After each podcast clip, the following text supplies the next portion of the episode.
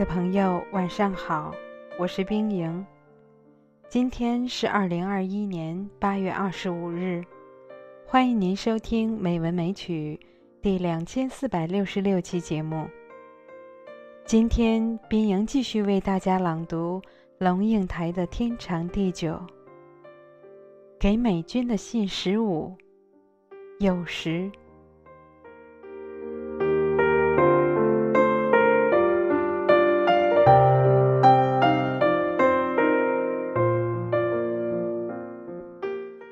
姐姐，美军早期穿的是素色的棉布旗袍。蹲下来为孩子洗澡的时候，裙叉拉到大腿上去。光溜溜的孩子放在一个大铝盆里。洗澡水是接下来的雨水，放到台湾南部的大太阳里晒热的。晒了一整天，趁热给孩子洗澡。旗袍是窄裙，孩子的手不好拉。后来，当我长到他的腰高时，他随俗也开始穿起当地农村妇女喜欢的洋装，裙摆宽幅，还有皱褶。让我很方便的紧抓一把裙角，跟着上市场。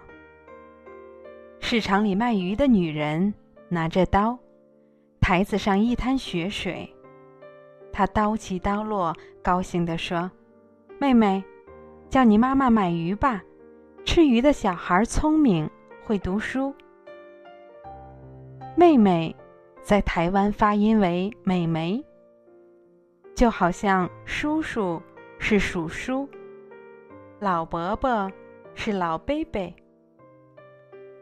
音调扭一扭，把老人孩子包进一种亲昵宠爱的感觉，就好像用绒毯把一个婴儿密密实实的包起来一样，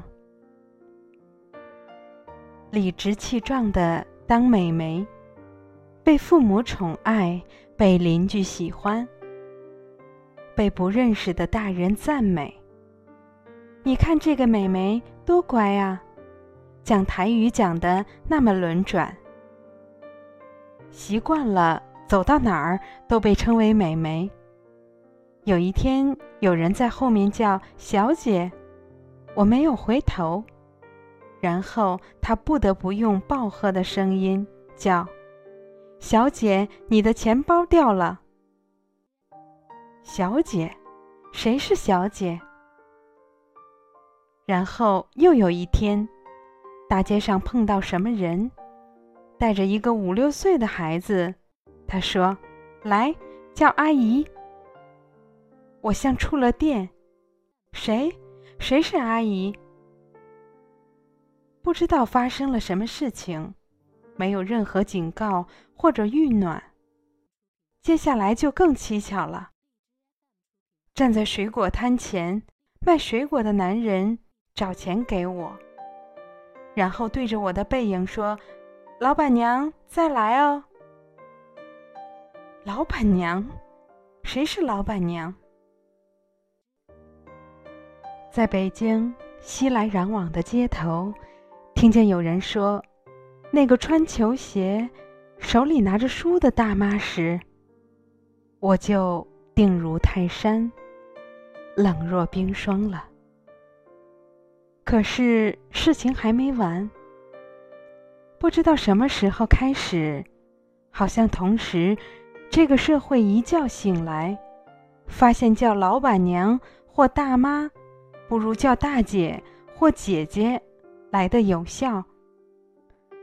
突然之间，不管走到哪里，那卖鞋子的、卖衣服的、卖保养品的、那卖花的、卖菜的、卖猪肉的，好像昨晚都上了同一个培训班。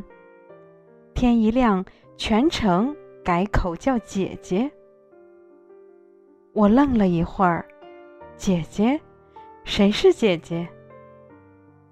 叫姐姐比前面的都来得阴险。改名里头藏着原有的俯视、蔑视，却又以造假的亲昵来加以隐藏。看着一个脸庞亮着胶原蛋白、发光的小姐，冲着我叫“姐姐，姐姐”，这个最适合你了。我莫名其妙联想到鲁迅的《狂人》。今天全没月光，我知道不妙。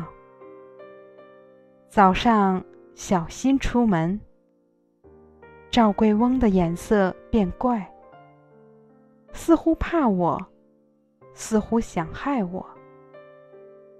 还有七八个人交头接耳的议论我，又怕我看见。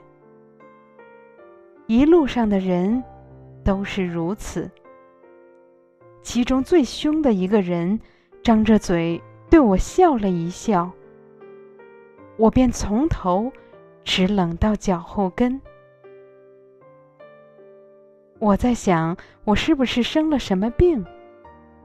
自己没感觉，可是，是不是我的外形变了，使得人们对我有奇怪的反应？